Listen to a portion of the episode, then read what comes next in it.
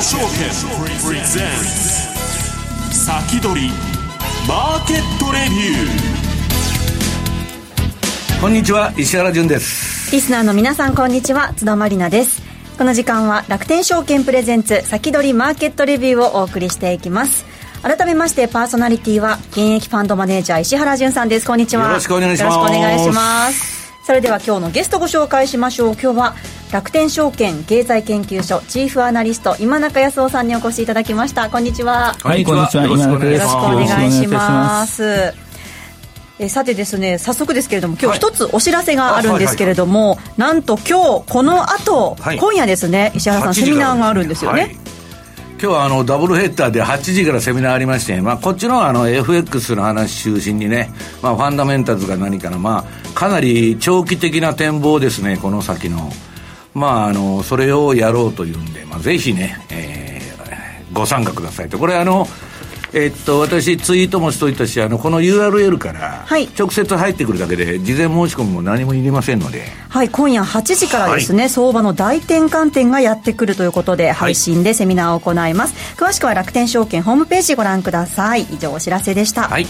さて今日14日水曜日の東京株式市場で日経平均株価は4日続伸し483円77銭高の3万3502円42銭で終えました。まず今中さん、足元、どうご覧になってますか、はい。ね、足元、大変絶好調で、あの大変喜ばしいことじゃないかと。思っております。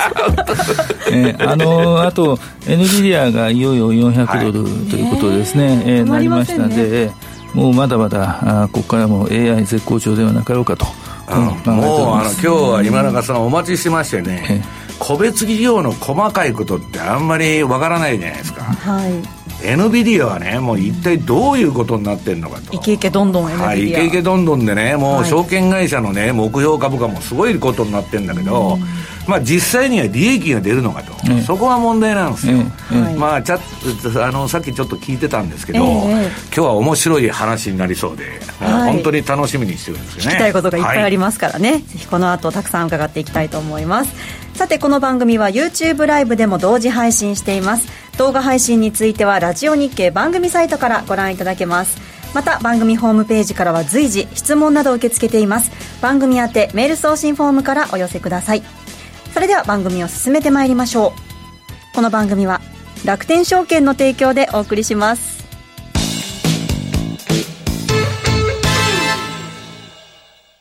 豊富な情報量と多彩な機能で多くのトレーダーから支持を集めるマーケットスピード2。いよいよ待望の米国株取引に対応いたしました。米国株取引対応に合わせ、日本の夜間に動く米国市場をウォッチするための新機能、ヒートマップ機能も搭載。ヒートマップとは、株価の上昇、下落を色の違いや濃淡で視覚的に捉えることができる機能です。充実した機能で利用料金は0円。楽天証券のパソコン用トレーディングツール、マーケットスピード2をぜひご利用ください。詳しくは楽天証券マーケットスピード2で検索。楽天証券の各取扱商品等に投資いただく際は、所定の手数料や諸経費等をご負担いただく場合があります。また、各取扱商品等は価格の変動等によって損失が生じる恐れがあります。投資にかかる手数料等及びリスクについては、楽天証券ウェブサイトの投資にかかる手数料等及びリスクページや、契約締結前交付書面等をよくお読みになり、内容について十分にご理解ください。金融商品取引業者、関東財務局長、金賞第195号楽天証券株式会社ウィークリーマーケットレビューさあ、ここでは楽天証券経済研究所チーフアナリスト今中康夫さんにお話を伺っていきます。さあ、今中さん、今日はどんなお話でしょうか？はい、もうズバリ生成 AI と AI 半導体ということでございまして。待ってました。はい、えー、このジェネレティブ AI、生成 AI ですね。えー、次お願いします。はい。えー、結局ですね、このチャット GPT、えー、オープン AI、これはあのアメリカの AI 研究機関ですけれども、ここがチャット GPT を22年の11月30日に公開しましたと、まあ、そこで、えー、いきなり生成 AI というものが大ブームになってしまったということでありまして、この、えー、オープン AI に資本あの出資している、資金提供しているマイクロソフト、えー、ここもですね、もうあの AI で、えー、とにかくガンガンいきましょうと、うん、いうことでありまして、このチャット GPT の機能を備えたそのマイクロソフト365コーパイロットという一種の業務支援ソフトですね、うん、えー、これの、えー、ベータバージョンを今あ作って、ベータバージョンという試験版のお試し版ですね、うん、えー、今作って、えー、少数の企業にお試し使用してもらっているということです。で、えー、いずれは、そのエクセルとかワードに、えー、装着して、その時に値上げをする方針であると。ですよね。ということを、えー、3月にぶちかましたわけなんですが、どうも順調にいってるとは言い難いのかなということで、次を。いろいろ問題に出てる。えーで結局ですね、この皆さんもお試しをしている方多いと思います。で、いろんな会社で今お試しをしてます。で、100%正当は、えー、今不可能だと言われていると、こういうことです。例えば10個指示を出したり質問を投げたときに、うん、えー、1個ないし2個を、えー、間違いがある。で、その間違いの中に、えー、この世に全くない証拠を示して これで、これが。なんで今中さん、そんなことになっちゃうんですか？これは要するに生成 AI だからです。クリエイティブ AI なんですよ。generative AI って、いいことは、ええ、実態はこれ、あの、創作 AI なんですよね。あはいはい、で、創作で勝手に話作っちゃうんだ。そうです。例えば、法律関係の、ネットのニュースで出てましたけども、法律関係の、えー、質問を投げたときに、その中の一つに、このようにない判例を作って、だからこの法律問題はこうなんだという答えが返ってきたと。いや、だから、小説とか書いてる分にはそれで問題ないんだけど、ええ、現実にないようなことを勝手に作っちゃうと困りますよ、ね、そうなんです。でですね、大雑把に言うと、おそらく今、チャット GPT の正答率が8割から9割ぐらいであると思います。これ、あの、質問の投げ方とか作業の指示のやり方によっても結構変わってくるはずなんですが、えー、この正答率をまず上げないといけないと。いうことですね。うん、で、マイクロソフトが、えー、複数年、おそらくまあ3年か4年ぐらいかなと思いますが、えー、数十億ドルから一説に100億ドルオープン AI に追加投資すると、うん、いうことでありまして、まあ、おそらくこれで、えー、このチャット GPT、それからその次の世代の GPT-4、えー、これの正答率を上げて使いやすくするということになろうかと思います。うん、で、えー、アマゾン、アルファベット、メタプラットフォームズ、えー、おそらく追随します。うん、で、これなんでかというとですね、ちょっといろいろと各社ともお家の事情がございまして、次お願いします。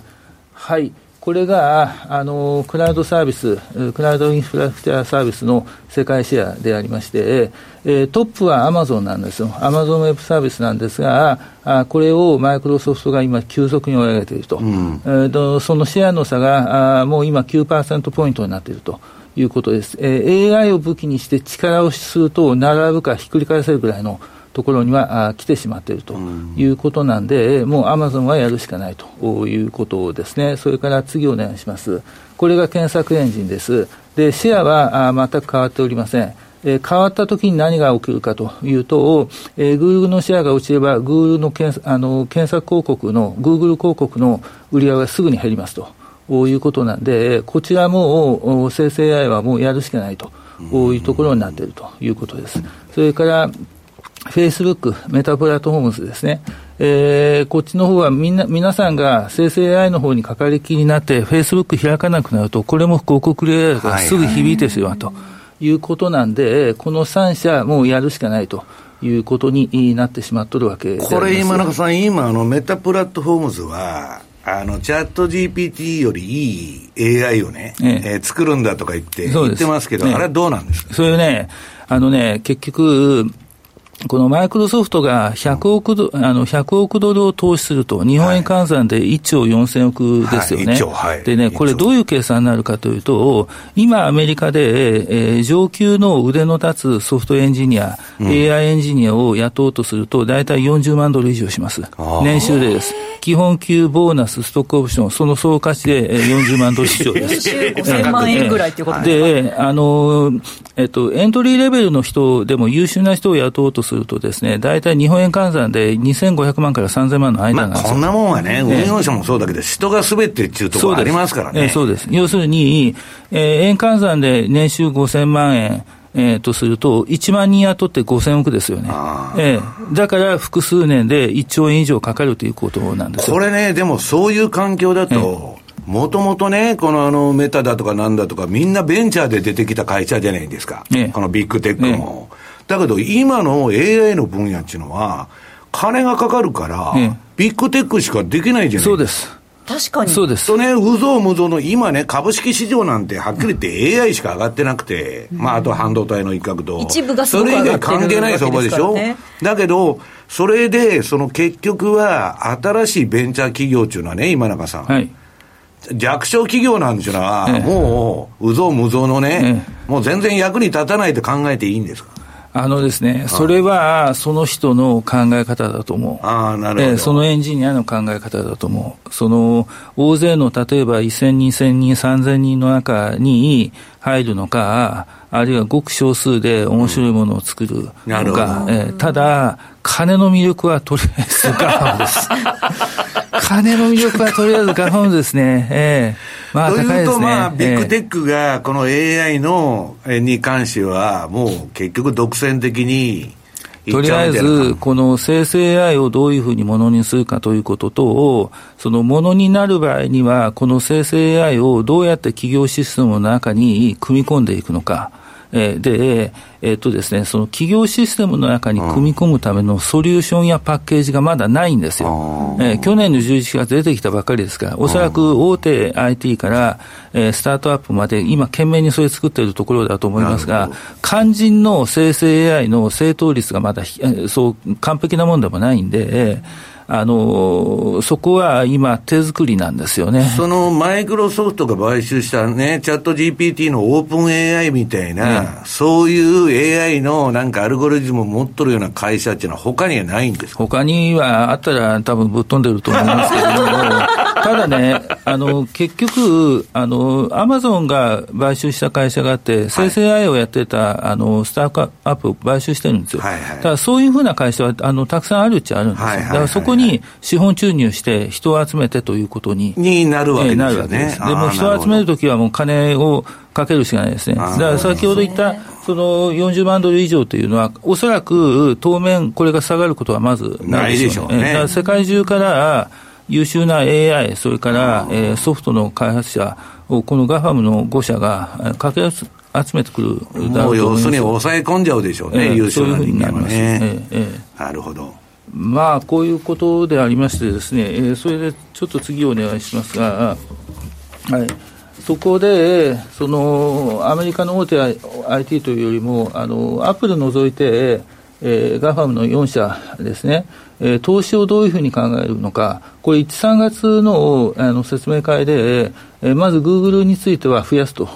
昨年よりも増やすと言ってるわけですね。で、1、3月ちょっと調整期です。グーグルはもう用の数から増えると、増やすと言ってます。それから、あの、アルファベットですね。それからアマゾンも物流は減りますと。ただ、えー、ソフトの、AI とソフトについては増やしますと言ってます。で、メタプラットフォームズは大大型投資続行ですと。言っております。マイクロソフトは何も言ってないんですが、これやるんだったらもう増やすしかないということでありまして、要するにですね、その大手 AI のソフト関係、ネット関係の、ネットワーク関係の設備投資というのは増えるということですね。これ当面、えー、減ることはもうないだろうというふうに、ねえー、考えていいだろうと思います。まあ、ということで、あの、ちょっと、次お願いします。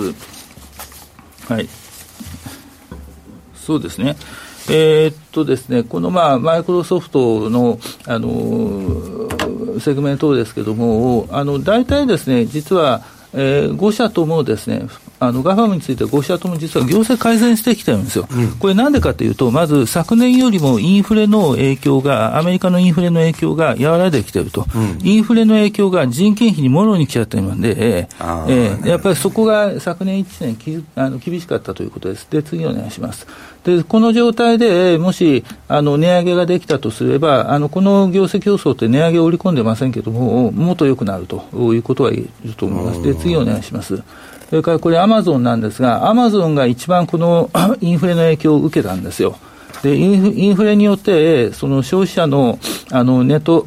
通販のえー、売上が伸び悩んで、うん、人件費にもものに来たんで、うん、昨年の北米部門は赤字になったんですよね、それが第一四半期やっと黒字になったということで、今、レバレッジがかなり効く状態になってきます。ということで、次お願いします。ということでですね、今期の多分、今期来期の利益の変化率、おそらく結構大きくなると思います。これあの、営業利益率が非常に低いんで、えーあの、上がるときに、えー、ポンと上がっちゃうという、まあ、レバレッジが低いということですね。で、次お願いします。で、これがアルファベットなんですが、ここもですね、あの、検索広告が景気の影響を受けて、昨年やっぱりあのまずかったんですが、これがゆっくりゆっくりですけども、良くなってきているということと、それから、えー、Google クラウド、これがやっと黒字転換したということです。はい。で、次お願いします。まあ、なんで、業績も緩やかに良くなっていくかなという感じですね。え、で、次お願いします。で、メタ、え、これ前回お話ししましたけども、これだけ大赤字出した、あの、ネットワークで大赤字出してもですね、やっぱり基礎的な収益収益力がとにかく大きいということなんで、えー、こちらの方もですね、次お願いします。えー、ちゃんと増収増益という形に持っていけるのかなと。で、最後にアップルなんですが、私ちょっとこのアップルについてはですね、iPhone の次お願いします。あの iPhone の売り上げなんですが、えー、9月、10月におそらく新型 iPhone 発売になると思いますが、ちょっと過小評価してたかなと、あの世間では、経済動向では、を見た限り、売れ行き鈍いんじゃないかというふうには思うんですが、この調子でいくとですね、うん、結構 IT の景気良くなりますんで、うん、iPhone 売れるかなというふうに感じてます。また今永さん、値上げされるんですか、えっとですね、iPhone のプロは値上げの話が出てますね。これ以上高くなったらもう、すでに前回出た新型が30万円ぐらいしてましたよね、高いものでは。次お願いします。で、この業績予想、これ、来期の24年9月期の業績予想、この分でいくともっといくんじゃないかなと、はいえー、いうふうに考えております。で、次お願いします。まあ、ということでですね、今回、その、まあ、半導体と絡めて、えー、考えてみたときにですね、まず GAFAM の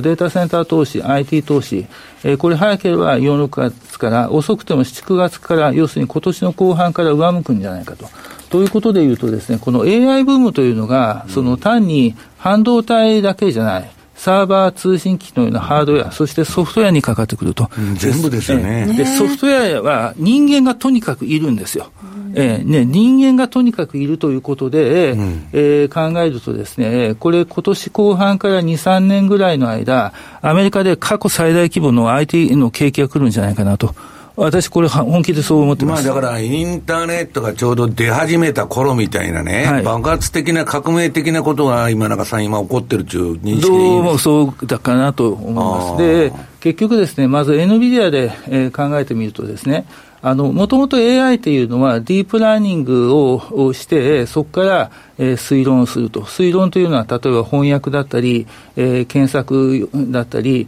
広告で、えー、どういう広告をどういう人に送るのが一番いいのか、それを決めるわけです。で、その前段階で大量の知識を学ばせるディープラーニングが必要になると。うん、で、10年ぐらい前まではディープラーニングも推論も CPU でやっていた。ところが10年ぐらい前に、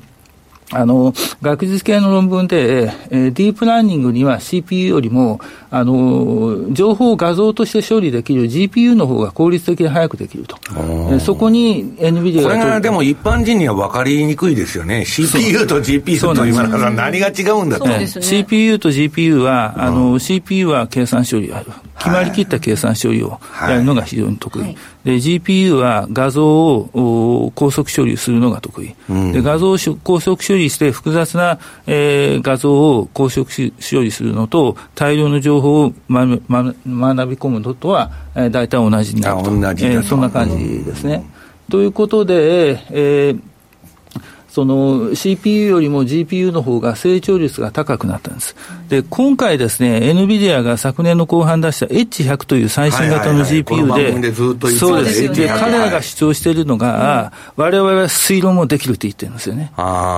えいよいよもう推論もできるということで、になってくるとですね、えー、今回のブームの中でも CPU より GPU の方が成長率が高くなるんじゃないかということで、えー、今回もどうも主役は NVIDIA そのでも GPU 市場っていうのはね、今中さん、ねほとんど NVIDIA の独占市場なわけでしょ。えっ、とですね、パソコン用では NVIDIA8 割、AMD2 割です。これは、あの、独立 GPU といって、インテルのがやってる GPU のほとんどは CPU 内蔵型なんですよ。はいはい、はいえーで、独立してる、えー、単独で、えー、チップとしてある GPU だと、はい。えー、NVIDIA8 割、で、AMD2 割。その AMD の2割の方はどうなんですか、そんな優勝じゃないんですか AMD はですね、データセンター向けでは、うん、えー、ほとんどもやってるんですが、M 今、MI200 っていうのをやってるんですが、はい、ほとんど使われてないというような話は聞いてます、ね、ほとんど使われてない。で私も決算説明会でですね、うん、データセンター用 GPU の話は聞いた覚えがないんですよ。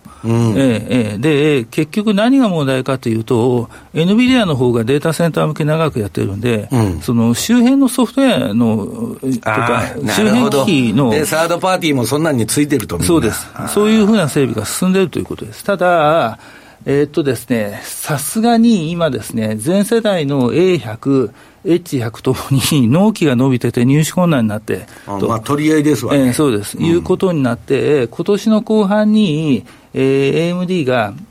えっ、と、MI300、えー、正確に言うと、インスティンクト MI300 といって、えー、CPU と GPU を合体させてメモリをくっつけたチップセットを出します。うん、えー、なんかえらくパッケージ型にして出してくるんですかで、ね、あの、H100 とスペック上は同等かそれ以上ということです。で、これを、えっ、ー、と、開発を、えー、マイクロソフトが支援しているという報道がありましたけれども、えー、アマゾンも使うというふうにまあでも今、こういうビッグテックはね、もう独自で自分のところでそういうものを持とうとしてるわけでしょ、CPU から何からね。はいああのね、ビッグテックは去年まではね、うん、CPU とか GPU 自分で作ろうと、特に CPU なんか自分で作ろうとしてたわけですよ。はい、してたわけですよね。えー、ところがもう状況変わってきて、えー、NVIDIA にまず頼らないといけない。えーえー、この H100 どうしても、えーえー、はい、ところがですね、この H100 も A100、あの A100 も品不足になってるんで、値上げの話が出てるんですよ。はいはい、えー、大体少なめに見積もっても2、3割。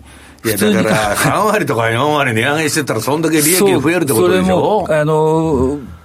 これは大手のクラウドサービスから言うと、これ以上ちょっとかなわんということになって、結局 AMD を使いますと。宣言だけはしてるんです。だ実際要するにもう、M、NVIDIA のチップは高いから、ね、えー、っともう、多少性能が起きても AMD でもいいわと。そうです。性能は落ちないかもしれないけど、うん、多分当面は使いにくいと思う。ただそれでも、まあ、れてないと使いにくいですよね、えー、ただそれでも使いますと言 って、複数調達にしますと、多少なりとも NVIDIA を牽制しないとですね、えー、いいようにね、暴走して独走になっちゃってますからね。えーただね、NVIDIA の製品開発のセンスって抜群にいいですね。ええ、そこはやっぱり非常に感心します。あ全然違うわけですか、他社と、ええ。それでは一旦お知らせ挟みまして、引き続き今中さんのお話を伺います。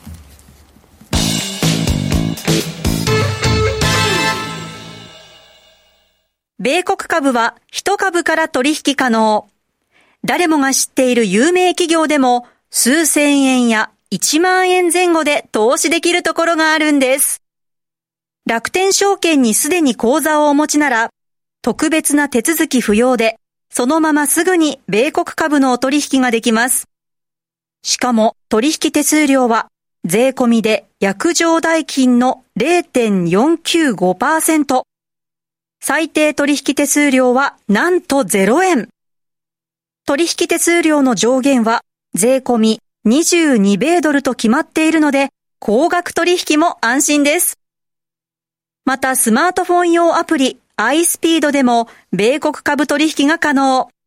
いつでも気軽にお取引いただけます。